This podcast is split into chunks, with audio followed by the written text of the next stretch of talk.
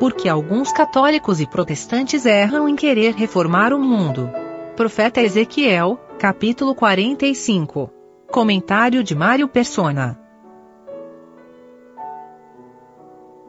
Não deveria causar estranheza para nós um tempo em que as pessoas vão viver uh, dezenas, centenas de anos. Talvez alguém viva até mil anos. Quem nascer logo no começo do milênio poderá viver mil anos. E não deveria ser nenhuma, nenhum, nenhum espanto para nós isso, porque já houve um tempo aqui na Terra ainda, antes do dilúvio, quando pessoas viveram até pelo menos quase mil anos, que nós temos registro. Não sabemos se alguém viveu mais que isso, mas uh, então, quando Deus interfere na, na, criação, ele pode fazer o que ele quiser. Ele pode, uh, como vai acontecer e como já aconteceu, embora fosse uma terra com o pecado, não fosse uma terra uh, como será no milênio purificada, né?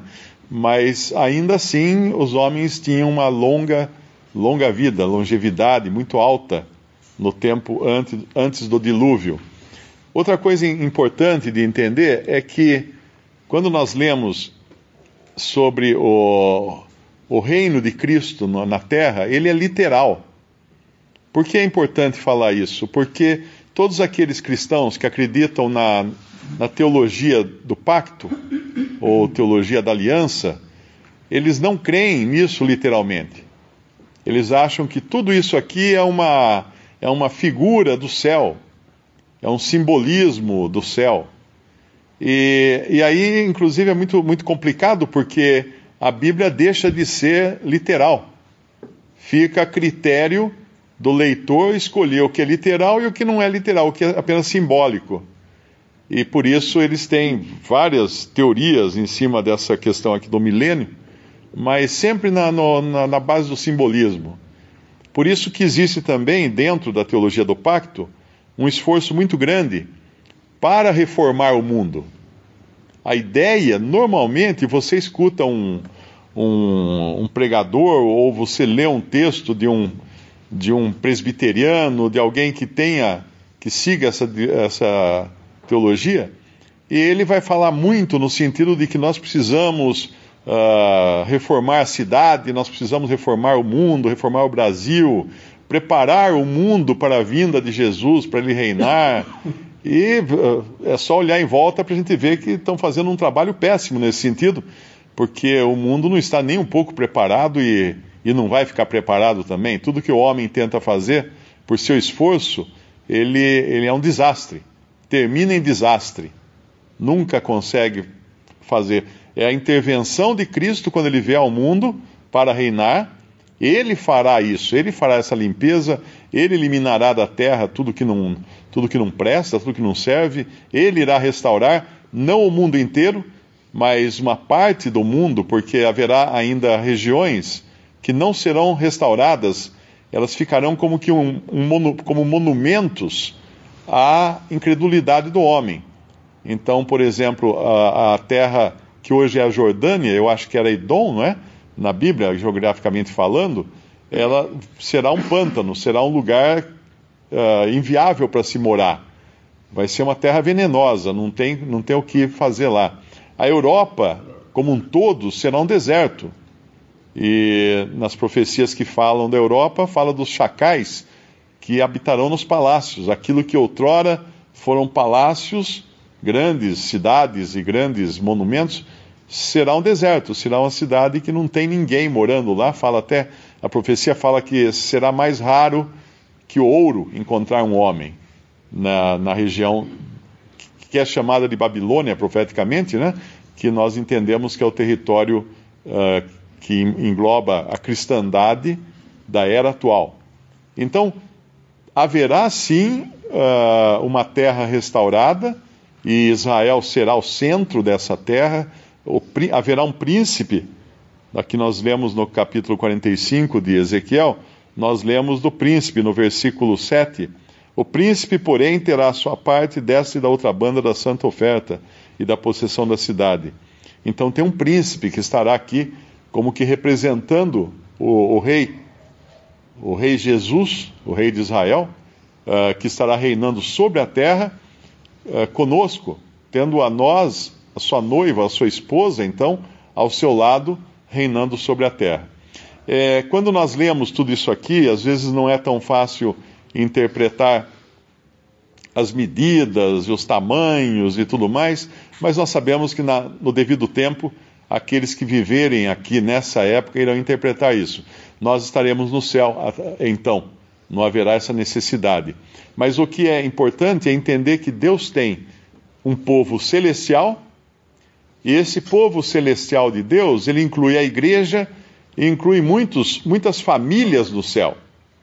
Uh, que lá em Efésios fala de toda a família, toda a família no céu. Que famílias são essas que já existem hoje no céu? Uh, são os judeus do Antigo Testamento, gentios do Antigo Testamento que creram e morreram, uh, são crianças que morreram antes da idade da razão, são, são embriões abortados que estão salvos, estão com Cristo, uh, são loucos de nascença, pessoas débeis mentais, pessoas que não tiveram nunca condições de crer em Cristo, em qualquer era que foi. Deus, Deus é, é justo e Deus é, é misericordioso, Ele não irá condenar essas pessoas. Então, no, o céu já é hoje habitado por multidões e multidões. E se nós pensarmos nessa terra restaurada, uh, não caberia tanta gente na terra restaurada se fosse o céu a terra. Se nós pensarmos que o céu será, como algumas religiões que se dizem cristãs falam, ah, daí Cristo vai restaurar a terra e viveremos todos aqui muito felizes e tudo mais. Não, aí não vai caber tanta gente, porque tem muito salvo. Tem muita gente. Vai existir mais salvos do que perdidos. É importante entender isso. Na, na, no cômputo final, Cristo terá primazia também nisso. E essa é uma coisa que às vezes a gente fala e alguns não entendem, falam assim, mas como? Diz que a porta é estreita, o caminho é estreito, como é que vai poder ter mais salvo do que perdidos? Ora, quantas pessoas, quantas, quantos embriões morrem por dia no mundo? Eles estão salvos, eles estão com Cristo já. Eles, eles serão, estarão na, na glória e serão ressuscitados também, porque eles são seres humanos. Todos os seres humanos estarão salvos então. E aqui na terra, por um período de mil anos, uh, haverá esse reino, mas depois termina isso também, uh, quando Satanás é solto, e aí sim haverá uma nova terra que nós não fazemos ideia de como seja. E um novo céu que se a gente já não faz ideia do céu que é agora, né, nós não sabemos como, é, como será, serão os novos céus, porque será um tempo sem tempo, uma época sem época, quando não, não dará para pensar no antes e no depois. Hoje nós pensamos em termos de ontem, agora, amanhã, num tempo linear, mas na eternidade não haverá tempo. Tudo é agora. Não existe ontem, não existe futuro, passado, tudo é no agora. Nem dá para explicar isso. É interessante que existem muitas concepções do, do que é no além ou do que é o futuro que sempre erram, não é? A gente sempre que a gente tenta especular muito, acaba errando. Existe uma, do, uma doutrina que acredita que todos os salvos no céu estão debruçados numa grande sacada, olhando para nós aqui na Terra, como se fosse um, um espetáculo para os, os salvos no céu ficarem olhando para a gente na Terra. Isso é uma má interpretação daquela passagem que diz: tendo ah, então, grande nuvem de testemunhas, eh, em Hebreus capítulo 11, ah, capítulo 12, eu acho que fala da grande nuvem de testemunhas, mas essa grande nuvem de testemunhas é o que falou no capítulo 11, que são aqueles heróis da fé do Antigo Testamento. Eh, então, não, não quer dizer que tem uma grande multidão no céu debruçada na sacada, nos observando, testemunhando a nossa vida aqui.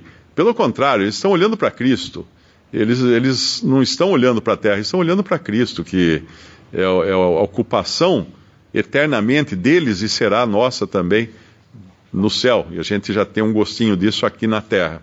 Outra coisa importante é não acreditar que a nova terra lá de, de, do milênio e tampouco o céu sejam algum reflexo ou, ou uma imitação do que nós, nós temos hoje, porque mesmo lendo tudo isso que fala da terra restaurada, nós não, não podemos fazer ideia de como será. De como será viver num mundo onde habita, onde reina a justiça, não é? Que é o tempo do, do reino de Cristo. Quando reina a justiça.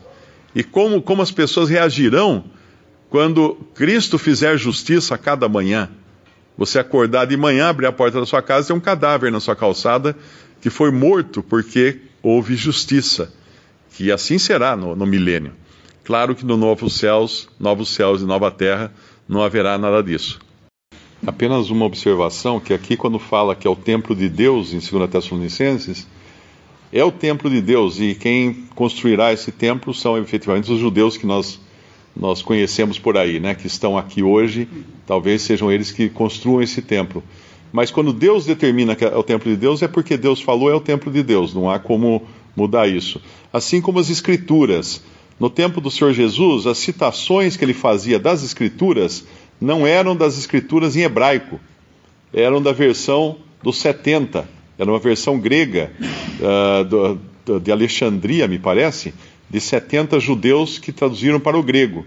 Então, se o senhor considerava Escrituras a tradução do hebraico para o grego como sendo a palavra de Deus, hoje nós temos o privilégio de ter em mãos também a palavra de Deus, ainda que seja em português.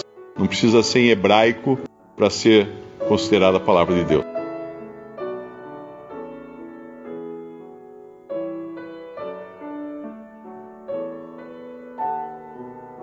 Visite respondi.com.br. Visite também 3minutos.net.